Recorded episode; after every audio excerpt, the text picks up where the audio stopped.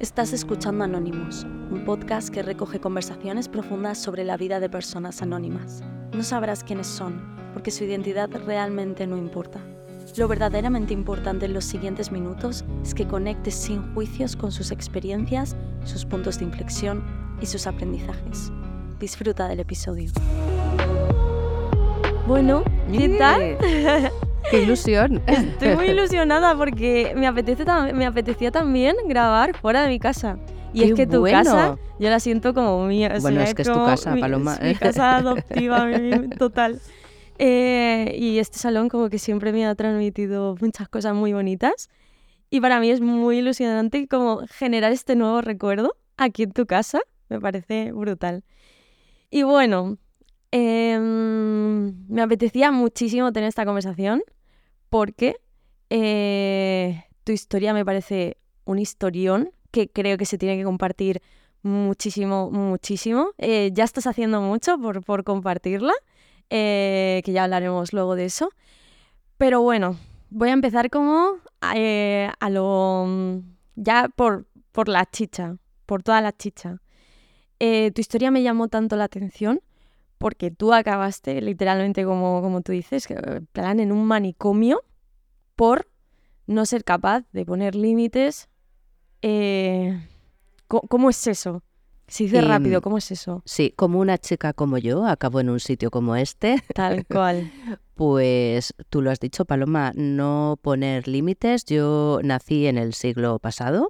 Eh, eh, ya sé que tú también, pero tú muy al final. sí, bastante al final. Nos llevamos unos añitos y eh, la historia de las mujeres pues mm, no ha sido fácil porque teníamos como que seguir patrones, seguir roles.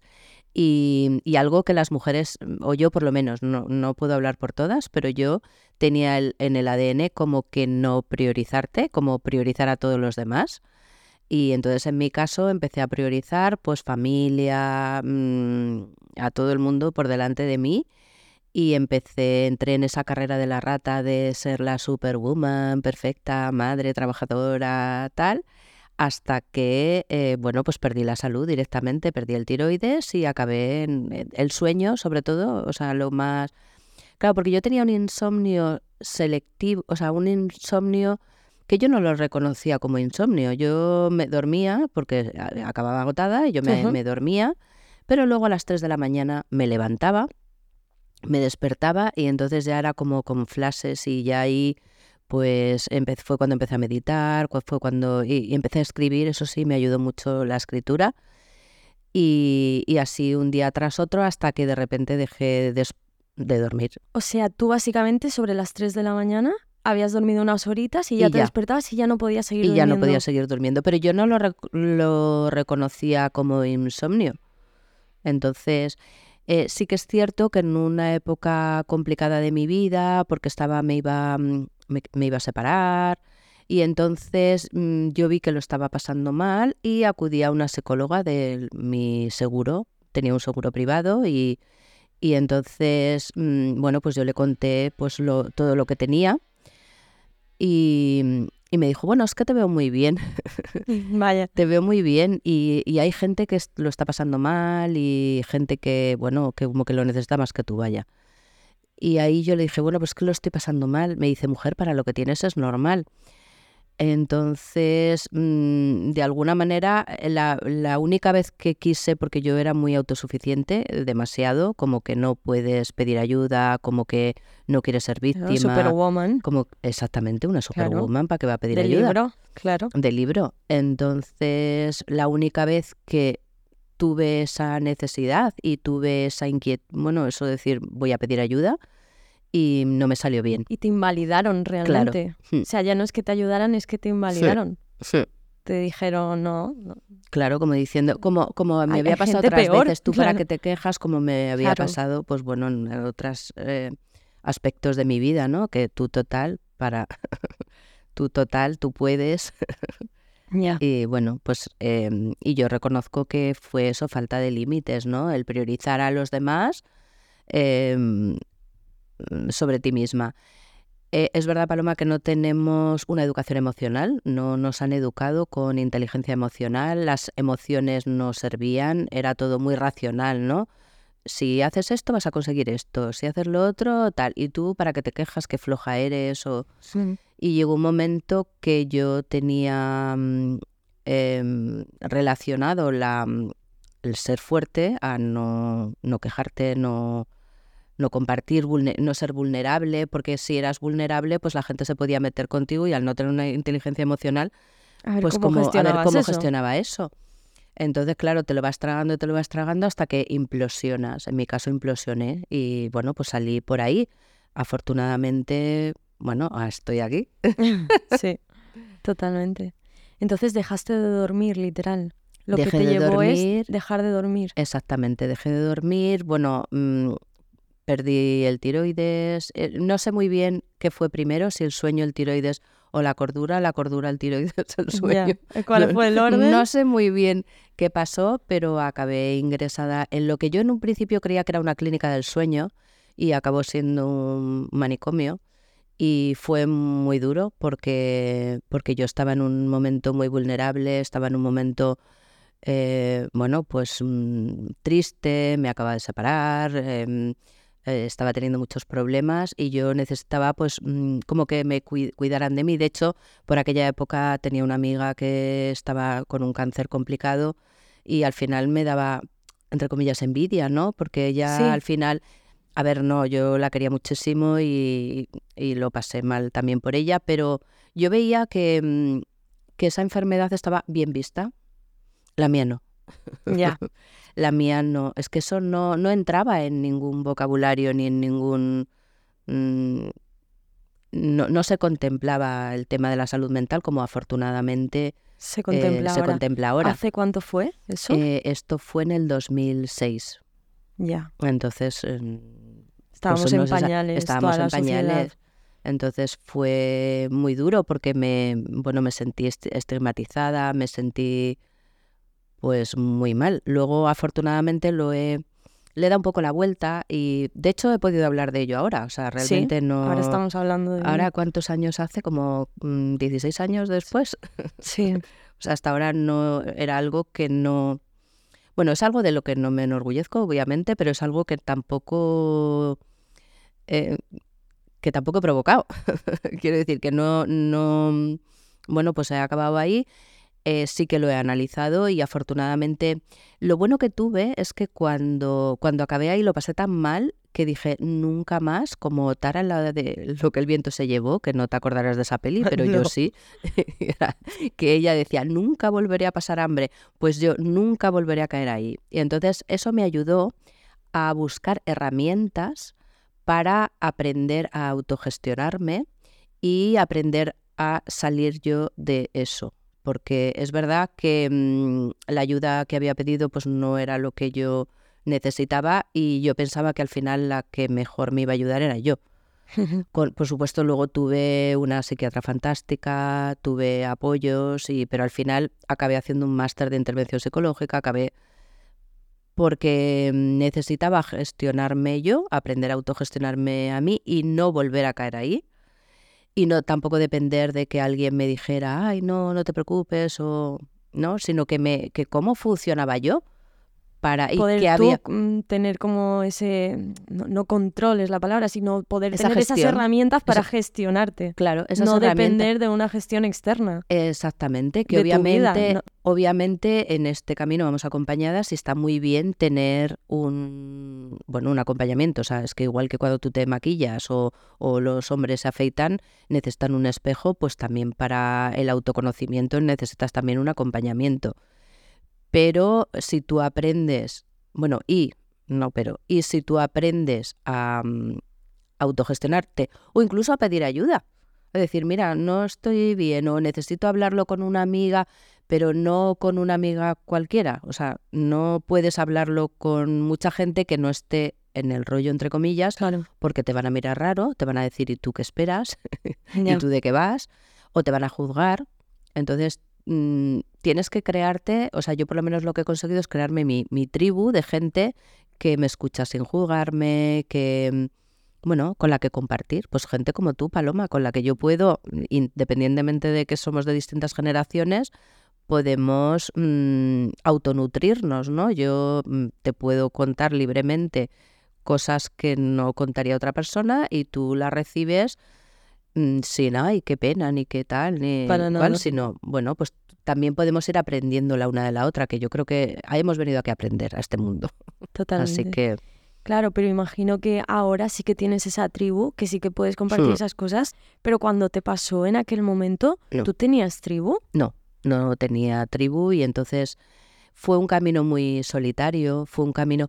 Bueno, lo que sí que tengo que decir es que tengo una familia maravillosa y, y entonces sí que me, me apoyaron, sobre todo mis hermanos, y, mm, y era con los únicos que podía, que podía hablar. Y bueno, también es verdad, tuve unas amigas maravillosas que mm, me aceptaron sin juzgarme y, y entonces gracias a, a ese pequeño ecosistema y luego ya empecé pues a, mm, hacer cursos de desarrollo personal, ya empecé a hacer un- el máster que he comentado de intervención psicológica y entonces ahí ya podía comentar, eh, empecé a poder comentar libremente lo que me pasaba y que me sirviera como de terapia Claro, y, y bueno, pues de y gente con la que poder hablar sin que me juzgaran y simplemente que sabía que me iban a apoyar.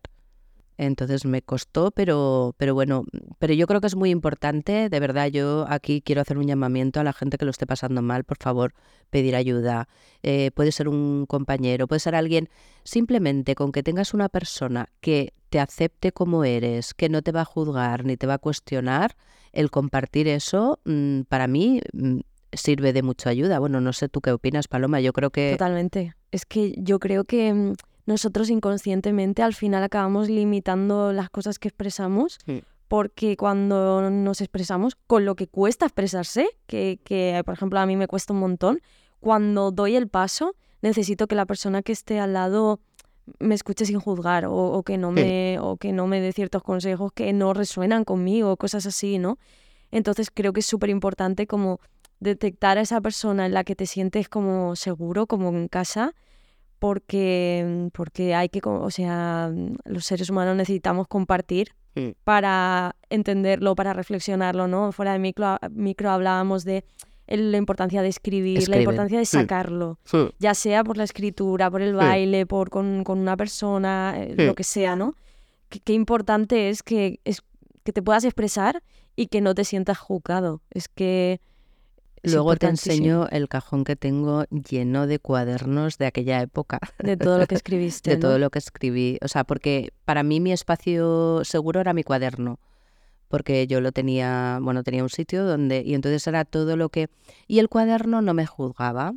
Yo escribía, pero es que de todo, ¿eh? Yo, vamos, le- mm, hay unas perlas, releyendo cosas, y dices, madre mía, madre mía, qué Sí, mal bueno. estaba. Este sirve para decir lo que he evolucionado, porque claro, ves cómo estabas y cómo estás. Y, a toro pasado se ve tan claro. Claro, dice, pero ¿y madre cómo mía, ¿cómo estabas pensando esto?". esto? ¿Cómo veías esto bien? ¿Cómo Sí, estabas sometida a esto? sí. Sí, Y, y la, y también eso, aparte de pedir ayuda, si no tenéis ayuda, por favor escribid, escribid. Incluso a mí me sirve a veces ahora, por ejemplo, audios. Yo ahora a lo mejor lo tengo, mm, lo utilizo más para ideas, pero sí que es verdad que antes de una conversación, como no tenemos un- una educación, no solo emo- emocional, sino mm, de comunicación sí. comunicativa, no sabemos comunicarnos eh, con la gente un poco de corazón a corazón, ¿no? Más eh, siempre estamos pensando, ay, si le digo esto, ¿qué me va a decir? O, o qué le puedo contestar, o mm, bueno, pues eh, a veces acabas antes o bien poniéndolo, hablándolo a la, a la maquinita, a una grabadora, o bien escribiéndolo. Y es una manera de ordenar ideas y de sacar lo que tienes, como digo yo, el disco duro en la cabeza ahora porque no, no se nos ve, ¿no? el, el disco duro particular. Decir, bueno, si yo lo pongo en un disco externo, que sería el boli eh, y el papel, deja de ocupar espacio. Entonces tengo más espacio para crear, para, para otras cosas. Y luego es verdad que yo, mira, yo un, un truco que utilizo es, tengo un, un- siempre un, cuaderno y un bolígrafo en la mesilla. Porque es verdad que algunas veces te acuestas, no sé si te habrá pasado, pero de repente te viene la idea 33, ¿no? Sí. Y no pasa nada. Bueno, yo cojo, lo escribo, que a veces luego ni lo entiendo, pero una vez que lo he escrito, mm, ya está. Ya no está. Ya no, ya no te ocupa espacio, entonces tú ya puedes seguir durmiendo tranquilamente y, Y a, y a seguir. y a seguir. Y cuando decíamos lo de no poner límites, claro, porque personas que no te conocen, escuchando esto, pueden decir, ah, aprender a poner límites, sí, decir que no cuando no te apetece hacer algo, ¿no? Bueno, sí. No, no. O sea, realmente tú tenías un contexto bastante potente, bastante complicado, em, que además no nos enseñan a gestionar hasta que no te pasan ciertas cosas, no, no, las, no las puedes aprender. Claro, que imagino, si no ahora tú me dirás, que fue un poco la situación de tu hijo pequeño, ¿no? Mm. Que eso como que intensificó toda la situación. Mm. ¿O venía de Sí. antes? Em, bueno, venía de antes, pero cuando las cosas, a ver, cuando las cosas van medianamente bien no, no se nota. Quiero decir, de hecho lo hablábamos antes fuera de- del micro, que, mm, que muchas veces necesitamos un problema o un- una dificultad para crecer. Porque es verdad que nunca un mar en calma hizo experto un marinero. O sea, directamente, si tú vas a salir por el Mediterráneo y luego te vas al Atlántico, te vas a otro, a otro mar, pues no tiene nada que ver. Entonces, mientras la cosa iba bien, pues bueno, tienes... em, eh, bueno, no voy a decir, no voy a contar mi vida porque No, cuente, Porque cuenta esto lo es que quieras contar. esto es eh, medio anónimo, pero bueno, yo tuve un primer hijo muy, pues es que em, él lo hacía todo solo. Quiero decir que era como que él me enseñaba a mí. Pero mi hijo pequeño nació con Pero un- nivel solo por poner en situación de que tú te podías ir perfectamente a Australia con tu hijo de Ah, dos claro. años Sí, sí, sí, sí. y tu hijo tan feliz. Ay, mi hijo, eh, mira, Y me- perfectamente. Sí, sí, yo me llevé, me cogí una mochilita, una, por- una delante, otra por detrás. Era entonces se podía llevar agua en los aviones y todo. Y yo llevaba el potito, llevaba pues comida para tres días, porque para, cuatro días, porque paraba en, en, en Malasia dos días.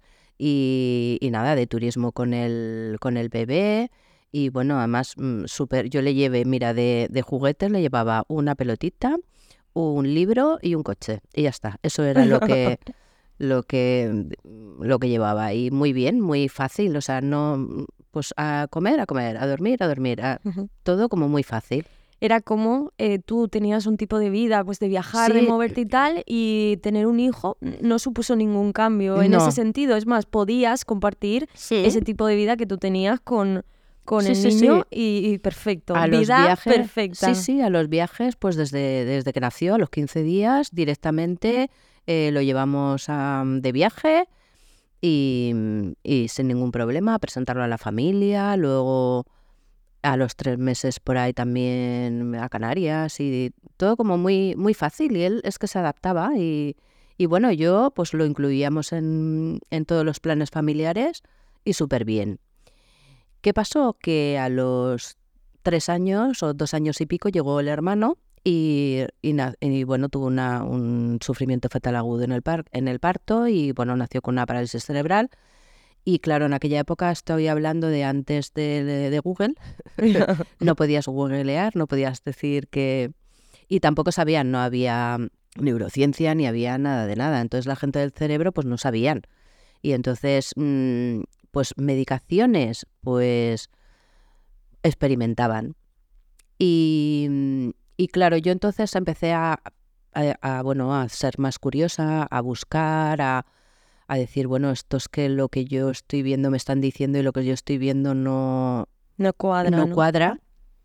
Yo quiero saber más y no, no me daban respuestas. Entonces empecé a buscar y encontré, encontré una terapia alternativa que metía a los padres, que era lo que yo quería, sobre todo a las madres, que eran las que básicamente íbamos en el día a día, porque yo pienso que si tú tienes estas herramientas en el día a día, es mejor y tú sabes cómo manejar esos casos em, habitualmente, em, es mejor que llevarlo solo a terapia, pues dos, tres, máximo cinco días a la semana. Una hora, tampoco podías Claro. llevarlo más, ¿no? Entonces también a mí me dio mucha paz, me dio mucha paz el saber qué hacer.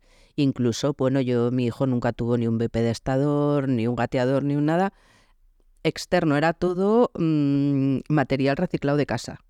Desde para trepar, un, somier, o sea, todo muy, muy casero, ¿no? Entonces era como, como guay, como... Y ahí empecé eh, mi, mi labor de mamaterapeuta y ahí empecé a... Bueno, ahí la verdad es que yo lo pienso y fue eso, una especie de carrera de la rata, pero yo lo vivía bien porque estaba siendo útil. O sea, los tres primeros meses sin saber qué, qué hacer no lo llevaba nada bien, pero cuando empecé a, a, ver que había otras formas, pues ya empecé a, a estar mejor. Lo que pasa es que Claro, esto es, era un plan familiar, pero no era tan fácil, eh, la, no era tan fácil para encajar con la familia, porque ya no podías encajarlo.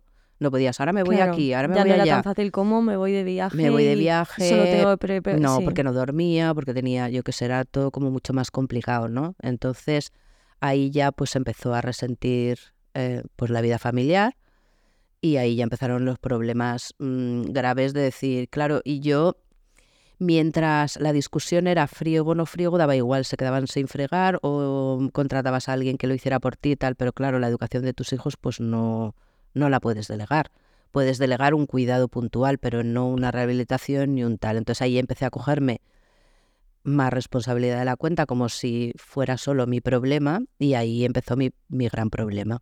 Ahí empezó a, pues bueno, ahí me empecé a sentir mal, empecé mucho estrés, me sentí culpable, porque claro, Lo de la, la culpa. es otro melón que no vamos a abrir aquí, pero, pero las mujeres tenemos, bueno, a ver, en esta sociedad judio-cristiana, pues la culpa es que es una herramienta de manipulación súper fácil, porque enseguida te hacen sentir culpable y tú ya mm, te pones a arreglar las cosas. Y muy metida en la sociedad, ¿eh? Lo Sí. tenemos bien hondo, que luego para sacarla cuesta. Cuesta, cuesta, Cuesta cuesta. mucho trabajo, aunque seamos conscientes, Sí. eh, cuesta. Así que nada, todo eso me llevó a, eh, bueno, pues eso, a no poner límites, a no decir, ahí te quedas, ahí... porque claro, es que eso, decirle a un hijo, ahí te quedas, yo no tenía valor. Y la verdad es que me alegro de no haberlo hecho, o sea, me alegro de haber, bueno, Pete yo no me alegro, porque podía haberlo hecho de otra manera, pero mm, no lo hice de otra manera porque no sabía, obviamente, si lo llego a saber, pues obvi- lo habría Claro. hecho. Y, y por lo menos ahora sí que es verdad que tengo la conciencia tranquila y el y todo lo que he aprendido, a ver, todo lo que lo que he pasado, pues me ha ayudado a ser lo que tú decías, la mujer que ahora soy y, mm, y ser una una persona, o sea, mm, una mujer actualizada en el sentido de que te reciclada, porque es verdad que tenemos mucha tecnología que a que Paloma no tienes el mismo móvil que cuando salió, No. ¿verdad? A que vas cambiando cada cierto tiempo y luego encima hay que actualizar los programas y todo. Sí. Pero ¿cómo nos actualizamos como personas? ¿Qué haces para actualizarte? Porque no se trata solo de leer, de saber más, porque el conocimiento está ahí. Es cómo mm, me puedo autogestionar mejor, cómo me conozco, porque no hay desarrollo eh, per- eh, profesional sin desarrollo personal. Sí. Y las máquinas nunca van a poder sustituir a una persona. Una persona en plan con emociones, tal a los robots, cualquiera, ¿no? O sea, si somos ahí el saber, por supuesto, nos van a saber más que nosotros. Pero la empatía, la gestión emocional, el- la comunicación, el sentido del humor. Yo todavía, mira que me encanta el chat GPT, me, vamos, me parece un- una pasada, pero todavía no he llegado a tener conversaciones con el chat, como, como por ejemplo contigo. aburrido, ¿no? Sí. Sí. No, además, mm, no, eh, sí, otra versión, pero no, Sí. no tiene alma, no tiene corazón. No terminas de profundizar, No. obviamente, que No. es una máquina. Y todos esos aprendizajes que sacaste de, de esa etapa, mm, claro, al final también son aprendizajes que han aprendido tus hijos, ¿no? O que de alguna manera le has podido transmitir a ellos. Claro, claro. eh, yo creo que lo importante aquí es que cuando tú te actualizas, em, por ejemplo, como madre o como profesional, em, la gente a tu alrededor sale beneficiada, ya sean los padres, ya sean los hijos, ya sean mm, amigos. Entonces, en un principio flipan, porque en un principio, claro, si tú, a ver, yo pongo mi caso, estás acostumbrada a a decir que sí a todo y de repente empiezas a decir que no, te van a mirar, ¿y cómo eres? Y entonces en vez de decir, ay, sí, sí, pobrecitos, dice, ¿y cómo soy? Claro, cuéntame, claro. ¿Y cómo soy? Claro. y entonces empiezas un poco a cuestionar todo eso. Al final, em, tienes que educar a la gente cómo quieres que te traten, porque obviamente si tú dices que sí a todo, oye, eres un chollito. Está muy bien, yo encantada, pero Mm, si tú enseñas a las personas a decir, mira, ahora sí y ahora no, pues primero eres más auténtica. Porque mm, cuando dices sí es que sí, cuando dices no es que no. Y no al revés como a mí me pasaba, que no quería, pero al final te forzabas y luego lo haces, luego estás resentido. Entonces al final acabas con una comunicación más auténtica con el otro y sobre todo contigo misma. Completamente.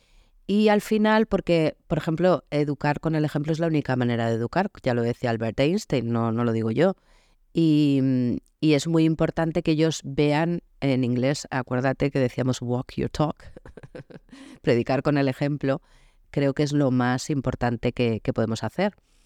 Y luego, para mí, ha sido una fuente de herramientas para mis hijos, porque yo todo lo que iba aprendiendo, yo lo practicaba en casa hacía modelo de transiciones o cómo tomar decisiones o cómo em, comunicarte de manera asertiva, cómo tal, pues yo lo iba practicando. Yo iba a un curso y entonces, a ver, venga. me decían, miedo me das. Porque, sí. porque claro, yo llegaba y a lo mejor hacía sistémica con vasitos y tal, y yo enseguida pues decía, venga, vamos a probarlo, vamos a probar esto, ¿no? Y claro, son unas herramientas que, mm, que no tienes, o sea, que no están por ahí porque desde luego en la escuela no, no te las enseñan, ni, en, la universidad, ni en, el sistema educativo eh, normal. A no ser que hayas tenido una profesora como tú que te las haya transmitido. Claro, eso sí. Mira, eh, a nivel profesional eh, está muy bien por eso, porque yo todo lo que fui aprendiendo lo fui incluyendo en mi, en mi práctica docente en aquel momento y me, está muy bien porque, claro, yo veía, digo, es que, vale, mm, enseñar esto bien, pero ¿qué hay detrás de un alumno que no quiere aprender? O sea, que no, no es que no quiera aprender, que no le resulta fácil. Y yo ya me di cuenta que no era el que yo es que soy malo para tal, porque ya estaba harta de soy malo para tal, y luego había otras cosas que en teoría estaban relacionadas y eran buenísimos. Entonces mm, tenía que ver con creencias, tenía que ver con, con, un, con actitudes, y claro, cuando yo empecé a trabajar las creencias, las actitudes en el aula, pues conseguí mi sueño de poder sacar lo mejor de cada alumno, incluso hacer una enseñanza más individualizada. Pero eso es cuando tú te conoces y cuando tú tienes las herramientas para hacerlo. Claro, y cuando tú antes has pasado por qué creencias tengo yo de mí mismo. Y cuando tú antes, o sea, el yo creo, bueno, creo no, es que hay que, a ver, es verdad que no siempre, a lo mejor hay que pasar por algo para poder hablar de ello, pero cuando tú has pasado por eso, puedes empatizar. Y yo, por ejemplo, pues mm, no, no es que tuviera problemas de aprendizaje, pero es verdad que a mí el estudiar pues no me, no me gustaba, no, no me gustaba el, la enseñanza que había entonces de memorizar, de no, no hacer proyectos, no, no aprender haciendo. Y, entonces cuanto peores notas sacabas, más te eh, castigaban y con menos movimiento. Y yo aprendía por el movimiento, entonces mm, pues no fui fracaso escolar de milagrito, porque luego, pues bueno, pues al final una tiene una cabecilla y no sé cómo me buscaba la vida para ir, para ir aprobando y para ir saliendo del paso, ¿no? Pero yo lo he vivido con, con mi alumnado, que me da muchísima pena, sobre todo hablando del alumnado creativo sobre todo los padres que a veces tienen unas creencias, unas ideas sobre lo que tiene que ser un hijo, y cuando te sale el hijo creativo, entre comillas, em, en vez de celebrarlo, porque por favor, ahora la creatividad es lo que más, lo más importante en, las vidas de los jóvenes. Em, encima dicen, ay no, mi hijo es que no estudia, es que no, no, no, no, no, es que tu hijo pues tiene otra manera de aprender, otra manera de estudiar, y entonces hay que potenciar eso no castigarlo, decir, no, no, tú tienes que ir a la universidad porque tienes que seguir este patrón y este patrón o, este otro, ¿no? Así que mm, es importante actualizarte tú para poder beneficiar a la gente que, que está a tu alrededor. ¿Y qué creencias tenías de ti? Porque claro, yo te veo desde, desde mi perspectiva, desde lo que te conozco y tal, y creo que yo tengo una, bueno, y tú ahora mismo tendrás una imagen de ti muchísimo diferente, muy, muy diferente a cómo vivía cómo ¿Qué? vivías tú en ese momento, qué creencias tenías de ti, qué creencias Pues tuviste mira que, que no era suficiente, que no era suficiente, porque es verdad que me, me educaron en un entorno bastante estricto y nada de lo que hacías era suficiente. Entonces, eso mm, no lo parece, pero se queda en el ADN. Entonces, tú por mucho que hagas, yo por mucho esfuerzo que hacía, no conseguía ser esa perfección que, bueno, que no sé por qué, no sé dónde lo ten- bueno, que estaba Sí, ahí ¿de en el? ADN o donde fuera, ¿no? Y, y entonces el no ser suficientemente mm, buena para tal, el tenerte que estar formando, tener que hacer 200.000 cursos, síndrome de la impostora, eh, yo creo que tenía, los tenía todos. Tenía todas esas... mm, yo creo que no me quería porque eh, es verdad que a las mujeres se nos ha educado un poco en, en el paradigma del, del ser buena y eso ha hecho mucho daño a la educación de muchas mujeres y el tema físico también y no cómo eras tú como persona. Si tú, a ver, yo, por ejemplo, eh, ejemplos, yo era, pues si hubiera nacido en este siglo probablemente habría sido líder, pero en esa época era mandona, Claro. según Mm, mi familia. claro. Entonces dices, todas esas em, actitudes de liderazgo, todo eso te lo vas tú autocensurando porque no está bien. Entonces al final acabas siendo la persona que tú no eras. Y es brutal porque tu miedo de no ser suficiente al final acaba siendo real- realidad porque tú a ti misma te vas censurando y por lo tanto, claro que no eres suficiente. Si es que eh, te has quedado en la mitad porque tú a ti misma no te dejas ser, porque tú a ti misma no te dejas expandirte, no te dejas eh, crecer. Entonces, Total, y yo esto lo he, a mí esto me da muchísima rabia porque yo lo veo, eh, por, sobre todo por las alumnas que han pasado por, por mí. Em, la diferencia es brutal, ¿no? En ver alumnas maravillosas, gente, vamos, súper mega preparada, listísimas, súper, mm, bueno, maravillosas. Y no, no, no, yo es que no me puedo ir de Erasmus porque no se ha ido nadie de mi familia, porque yo no, no sé qué, pero tú qué quieres? No, no, yo es que me quiero ir. Entonces, ¿y qué te lo impide, no?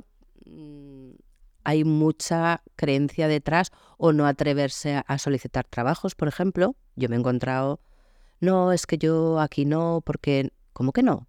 Pruébalo, pruébalo. Y sin embargo, em, a ver, no es matemático, porque esto no es un, matemática, pero y no he hecho un estudio de investigación exhaustiva al respecto, pero mi experiencia profesional, em, eso, o sea, muchos alumnos, a lo mejor saber poco, incluso inglés, ¿no? Que era lo que yo daba.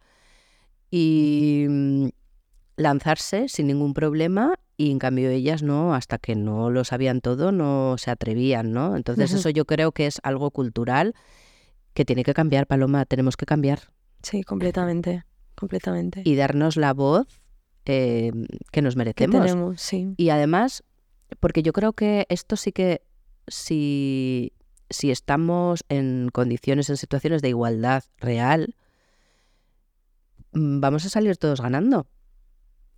Porque, bueno, esto puede ser un mundo, bueno, podemos hacer del mundo un lugar mejor, ¿no? Con los distintos puntos de vista, con la colaboración en vez de la competición y... Y con todas las personas sacando verdaderamente su potencial. Exactamente. En vez de su, En vez de su- las en vez de mierdas. estar intentando no brillar, Sí, eh, de verdad brillando Mm. sacando el potencial de cada uno enfocado a algo bueno, a algo positivo para, para la sociedad, para, para la gente. Es muy importante lo que has dicho, Paloma, porque muchas veces, mira, voy a contar un cuento.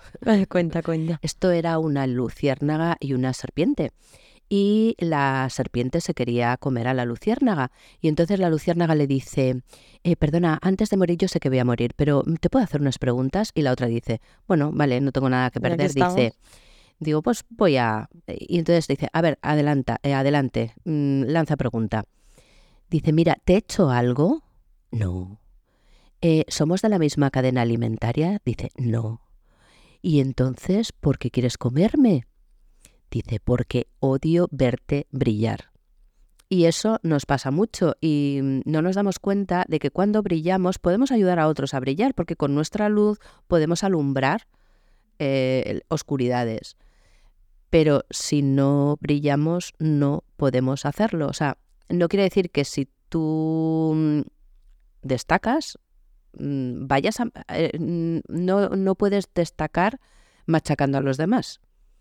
Quiero decir que si tú estás arriba, puedes ayudar a otro a, le das la mano y a ponerlo a tu nivel. Exacto. Y creo que esa sería la, para mí la filosofía y lo que es el, bueno, el legado que me gustaría que quedara de aquí. Hmm. Completamente, completamente.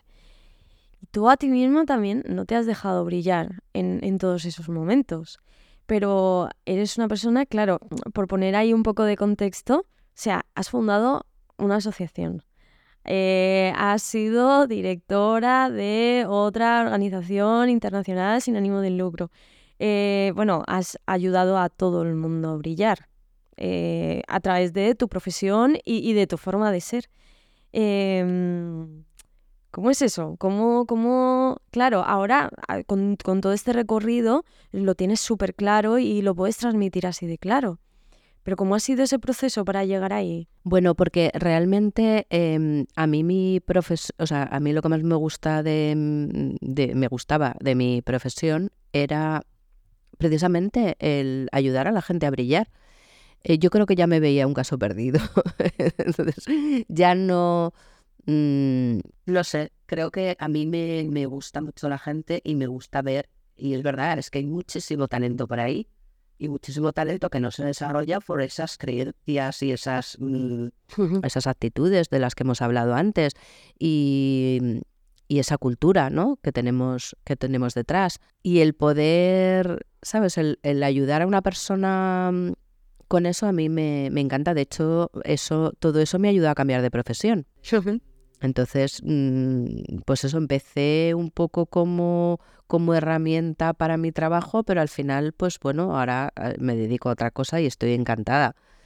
Y, y bueno, es que yo creo que el, el brillo es un poco así, o sea, no hace falta que estés ahí en el... no hace falta que estés de brilli brilli, Sí, pero sí que tu luz pueda mm, proyectarse sobre los demás. Eso yo creo que para mí me es muy, muy llena. válido.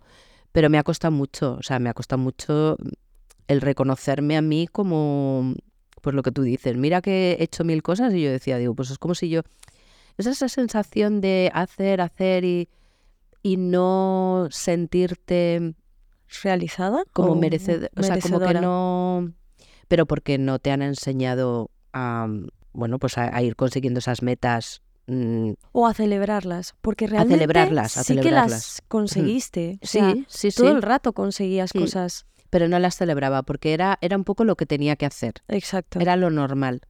Yo luego lo compartía y me decían, hala, hala lo que has hecho, hala, no sé, qué", y yo me parecía como lo normal. Claro. Entonces es importante decir, no, no, no, celebrarlo y hacer una celebración contigo misma. Lo más, yo creo que para mí y lo que me ha cambiado es reconocerlo, reconocerte a ti misma. En vez de, yo tenía mucho la validación fuera, ¿no? Que el otro te reconozca, que el otro te diga que qué bien, que el otro que tal. Y entonces eso, mm, pues era bastante frustrante porque si Porque si te dependes lo de los demás, bien, pero cuando no te lo reconocen, sí, claro. si dependes de los demás, Claro. mm, lo tienes claro. Además, lo que, está, lo que has dicho antes, ¿no? Que hubo un momento de tu vida que te estabas separando. Sí. Claro, en ese momento la validación externa se va, o sea, si dependes de la validación de, de, en ese caso, tu pareja, Sí. cuando las cosas van bien estás muy arriba y muy validada, pero cuando Sí. las cosas no van bien, incluso al final se acaba tomando una decisión de eh, sepa- separarse, Sí. claro, si, si tu validación depende de esa persona, de repente entras en un duelo brutal de, vale, ¿y dónde está mi validación? Entonces, ¿quién soy? Entonces, ¿cuál es mi valor? Exactamente, eh, tu valor, una mierda, o sea, Claro, no hay Se valor. puede decir, no hay valor, no hay valor, entonces es Porque esa importante. persona ya no te valora. Y yo creo que es muy importante em, con la educación de, sobre todo de los hijos o incluso la gente que está a tu alrededor, validar eh, la persona como tal incluso sus logros, pero no tanto físicamente, ay, qué guapa, porque mira, si ves, mm, yo sigo yendo a las niñas, ay, qué mona, qué guapa eres, qué no sé qué, qué princesa. Por favor, mm, vamos a dejar de, de hacer esa de validación. hacer esa validación, porque entonces cuando un día se encuentre fea, porque hay días que nos encontramos, no nos encontramos tan guapas, porque tenemos, pues eso, gripe o lo que sea, Sí. y ya está. Entonces, ¿qué? Ese día... O mm, porque hormonalmente estamos más bajas y no nos vemos guapas. Exactamente. Mira, yo cuando enseñaba en el, en el aula decía, mira, las mujeres somos cíclicas, entonces tú te tienes que organizar em, cíclicamente. Les cambiaba la vida. A mí me la cambiado este año ser consciente de eso. Claro, porque, oye, hay días que eres muy productiva y hay días que eres cero productiva. eh, porque, claro, tenemos la cuestión hormonal que eso no lo tienen, no lo tienen ellos. Y, y está bien. Está bien. Entonces tenemos, digamos, que organizarnos mm, de acuerdo a nuestra, nuestro físico, nuestra psique, nuestro, a nosotras mismas. Y no los patrones sociales admitidos por ahí que no, que no tienen nada que ver con, con nosotras. De hecho, por ejemplo, el tema de las medicaciones, ¿no? Los, los test de, eh, con medicaciones están hechos siempre varones eh, de tal eh, mm, eh, de tal Edad, raza, de tal, sí. edad, no sé qué. O sea, no, Estamos fuera de ahí. estamos sí. fuera. Fuerísima, completamente. Y crees que, claro, ahora te conoces un montón. O sea, te conoces el nivel, pues eh, conoces hasta cuáles son tus eh, ciclos como para adaptar tu vida a eso y por lo tanto sacar tu mayor potencial en el momento que em, estás más propensa a poderlo sacar, ¿no? Em, ¿Crees que si no hubiera, si no te hubiera pasado pues ese punto de, de romper a través de no poner límites, de, de lo que pasó con tu hijo menor, ¿te hubieras llegado a conocer tanto? Pues no. ¿Crees que eso fue como el punto de inflexión de... Claro, bueno, cuando te, cuando tienes un malestar, lo que quieres es salir de ahí. Entonces, si mm, para salir de ahí tienes que hacer el camino del autoconocimiento, pues lo haces. Pero no es algo de manera natural, que lo hagas de manera natural. Y luego, eh, lo que yo he aprendido con el tiempo es que esto no tiene fin. Quiero decir, que esto no es una cosa que digas, mm, a ver, que la vida no es una carrera hacia la tumba. Que, que es el camino, que tú no, no decir, digo, mm, es verdad que no vamos a salir vivos de ella, pero mm, no queremos llegar al final. Entonces, esto es que, como cuando vas de viaje, vas de viaje y vas viendo, ay, qué bonito esto y qué guay, y, o esto, o, o no tan guay, pero es diferente. es- o sea, un poco con esos ojos, con esa curiosidad, yo lo que creo que me ayuda mucho es em, mantener esa curiosidad por la vida, esa curiosidad, ese mm, por el aprendizaje, por el autoconocimiento. Nunca acabas de, de conocerte porque cuando piensas que, que ya te conoces, que yo, mira, lo comentábamos antes con el libro, ¿no? Que yo mm, tengo mucho trabajo personal y profesional. Y bueno, cuando empecé a escribir el libro, bueno, pues yo ya había pasado por ahí, sin embargo me he encontrado con muchos bloqueos que estaban ahí y que claro, en su momento cuando los superé era una época de mi vida como que tenía menos herramientas. Según vas teniendo herramientas, pues tú vas, Vas profundizando vas más. en la profundizando capa. más. Entonces, eso es, y, mm, y lejos de, porque yo al principio me... A ver, al principio cuando empecé en este camino me mosqueaba un poco, porque claro, cuando de repente estás trabajando con el enfado, ¿no? Y con los límites, y de repente piensas que ya sabes, que ya... no- y de repente un día te enfadas, te coges un cabreo diciendo, pero bueno, si yo como he vuelto a la casilla de salida, Totalmente. pero no es la casilla de salida, es otra circunstancia que te está diciendo que eso no lo tienes del todo sanado, que eso tienes que seguir trabajándolo. Y ahora es, para mí, lo bonito es que es, eh, es una fuente inagotable de aprendizaje.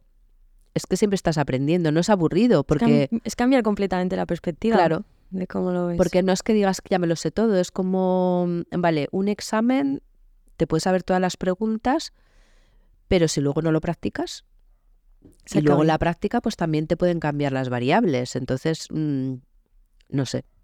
Sí, completamente. A mí me gustó, una psicóloga me dijo hace unos años que me encantó eso, me encantó, que, mm, que nosotros nos imaginamos un poco el avance en la vida como una línea recta, ¿no? Como un camino recto de yo ahora estoy más, eh, eh, hacia- más delante del camino, ¿no? Que antes. Pero que realmente no es verdad, no es una línea recta. nos lo tenemos que imaginar como una montaña en la que estás subiendo a la cima, ladeando la montaña, ¿no? De una forma como eh, que vas pasando, no, no lo sé explicar sin una imagen aquí, pero bueno, que, que para llegar al pico, en vez de ir de, en camino recto, lo que estás haciendo es hacer círculos por la montaña para llegar al punto más alto. Entonces, claro, eh, tú vas avanzando en el camino, pero hay veces que vuelves a tener la misma perspectiva, vuelves a tener el mismo paisaje, porque estás en ese lado de la montaña. Eh, ¿Eso significa que estés en el mismo sitio? No, estás más arriba. Lo que pasa es que eh, te vienen otra vez eh, cosas pues, que pues, o no has sanado o, o, ya sanaste una parte y tienes que volver a sanar porque estás más avanzado en ese camino, ¿no? Y me dio como mucha tranquilidad porque yo a mí misma como, y más eh, autoexigencia, tal, lo que estamos hablando, me he fustigado un montón de, joder, estas cosas ya no me deberían de doler. Esto ya no me debería. ¿Cómo que no me debería, no? O sea, pues sí, pues, pues me duele. Y la única diferencia es que ahora tengo más herramientas y a lo mejor lo gestiono de otra manera o, o, o antes, o eh, ya no sufro tanto eso, ¿no? Acaba antes el, el dolor. Pero claro que me duele. Eh, tú lo has dicho, Paloma, el dolor es inevitable porque, oye, se te muere un familiar y te sigue doliendo. Quiero decir, ahora, el sufrimiento es opcional. Eso es una frase muy manida, pero es cierto que, que tienes que saber gestionar, eh, aprender a gestionar eso, ¿no? Y una cosa que yo me, di cuenta que me llevó al, al sufrimiento fue huir del dolor porque el ser humano mmm, va corriendo, es la zanahoria y el palo, ¿no? Va corriendo al placer y va huyendo del dolor. Entonces, mmm, yo cuando aprendí a quedarme, mmm, bueno, a, a, reconocer ese, ese dolor y es, esa emoción que a lo mejor no me gustaba tanto, que no... Y decir, bueno, ¿y esto por qué es? Y sentarme con ella y ser compasiva conmigo misma y como si fuera pues mi mejor amiga, porque yo le, os decía, no sé si, si a ti te incluí y tal, cuando yo le digo a los alumnos, digo, mira, si hablarais así a vuestros amigos, tendríais muchos, porque yo me di cuenta que era como mi peor enemiga, ¿no? Aunque luego un terapeuta me dijo, no, no, tienes otros peores, porque entonces tenía un enemigo bastante peor.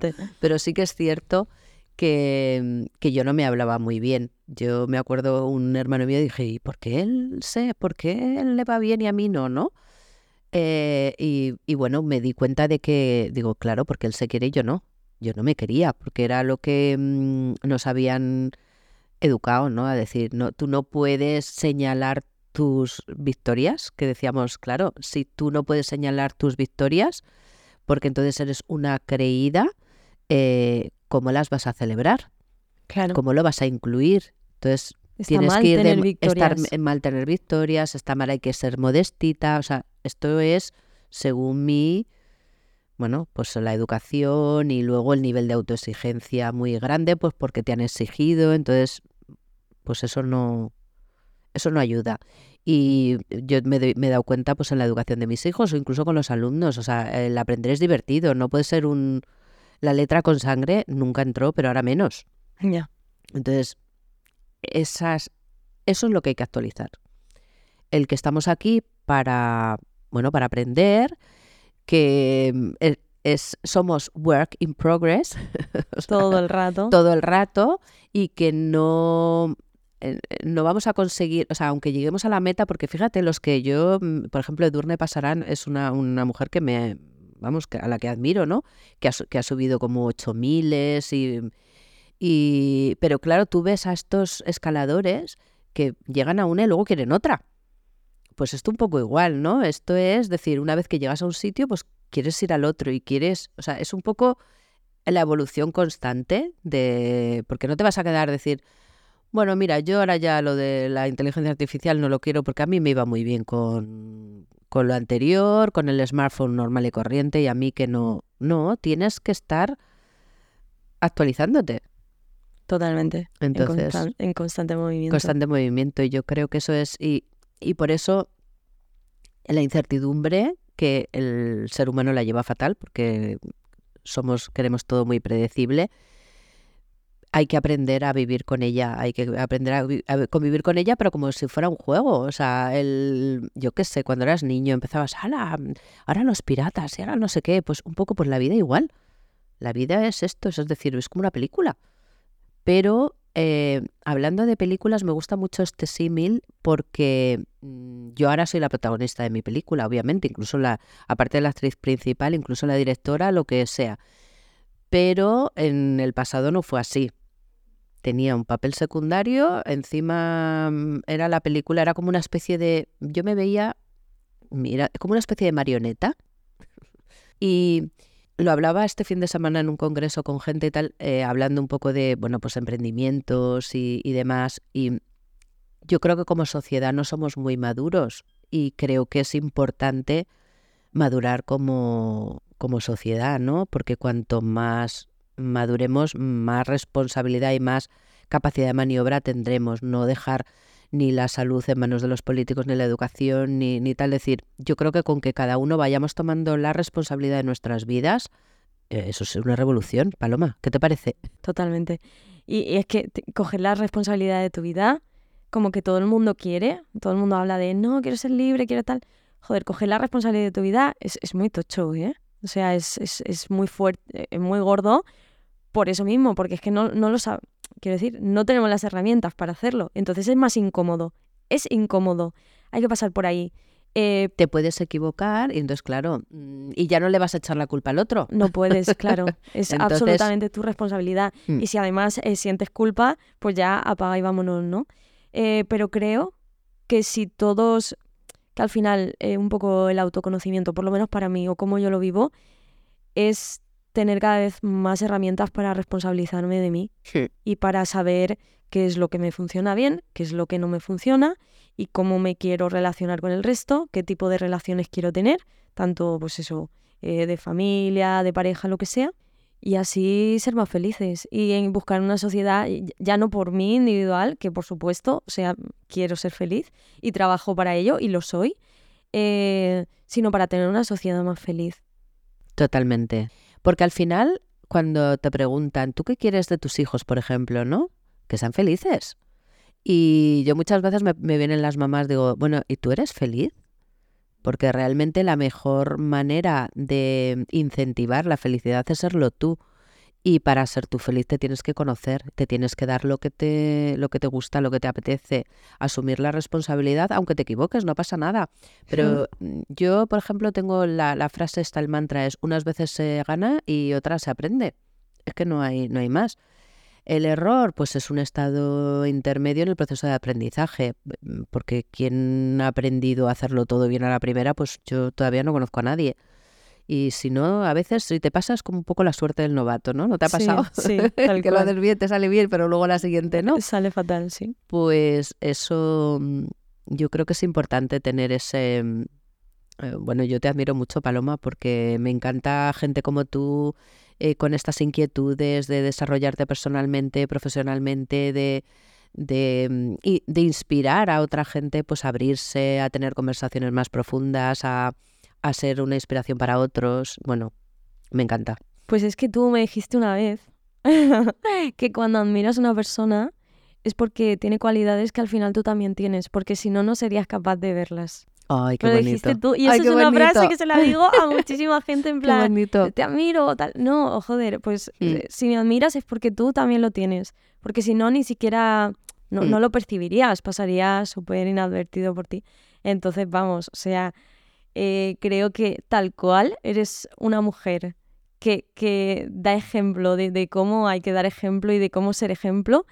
Em, he aprendido muchísimo de ti desde que te conozco, te admiro un montón y al final es ese punto de brillar que decías, para mí sí, es como un faro. Bueno, ya sabes, siempre que quedamos es como, me voy a mi casa y digo, ah, tengo que hacer no sé qué, voy a hacer no sé qué, me apetece disfrutar no sé cuántos, porque de verdad que, que al final, o sea, esto no es, no es paja, de verdad se puede iluminar a la gente, se puede inspirar a la gente y, es otro ingrediente más para ser feliz. uno de los ingredientes más para ser feliz. Así que bueno, vamos a ir dejándolo ya. Está cómoda? Está súper cómoda. Está súper cómoda. Con mi catarro y todo. Sí, ¿eh? Me ha encantado la conversación. Em, de verdad, creo que has vivido cosas súper intensas y que has aprendido de ellas.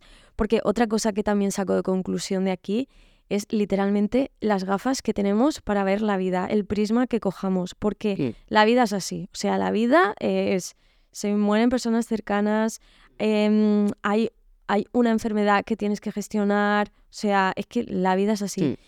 Y si tú la ves desde el punto de vista de víctima, y, el dolor existe, o sea, no, vamos a invalidar el dolor. No, no, el dolor existe, pero si lo ves desde un punto de, vista del, sufrimiento, desde el victimismo, pues puedes hacerlo, o sea, e, eres libre, pero si, si al final consigues cambiarte esas gafas y verlo desde un punto de qué puedo aprender de esta situación, qué ha venido esa persona a enseñarme, para qué estoy viviendo eso, no tanto el por qué, que a veces nos anclamos mucho con el por qué tengo que vivir yo esto, porque no, para qué lo estoy viviendo, qué puedo sacar de aquí, pues muchísimo mejor, porque eso te ayuda a seguir creciendo, ¿no? A actualizarte, como decías lo que tú dices no es lo que te pasa, sino cómo te lo tomas. Porque a mí, yo leí el libro de Víctor Frank, El hombre en busca de sentido, y a mí me flipó que un superviviente del campo de concentración nazi sacara, mm, tuviera esa actitud, ¿no? El decir, el, eh, te pueden quitar todo excepto la actitud con la que eh, vives, ¿no? Te tomas las cosas. Entonces a mí eso me ayudó mucho, sobre todo en mi noche oscura del alma particular, el ver que otra gente lo había superado. Dije, pues bueno, pues si este lo ha superado, pues yo qué tengo que hacer, ¿no? Yo también puedo, ¿no? Eso te anima mucho. Y saber que, estamos todos en el mismo barco y que cuando sube la marea, sube a todos, los barcos, por igual. Eso también me lo dijiste todo. También lo tengo como mantra. O sea, que muy bien. Bueno, pues muchísimas gracias por la invitación. Es un honor estar aquí en este, en este podcast. Y, nada, espero que haya servido de, inspiración para... Seguro que sí. Para seguir profundizando en uno mismo y seguirnos autoconociendo, que es lo que nos va a dar la felicidad que tú dices y seguir teniendo conversaciones profundas y abriéndonos con el otro, que es un tema que también hemos hablado, sin juzgar, que al final es uno de los pilares de, de, este, de este podcast, de estas conversaciones. Nada, muchísimas gracias. Un besito.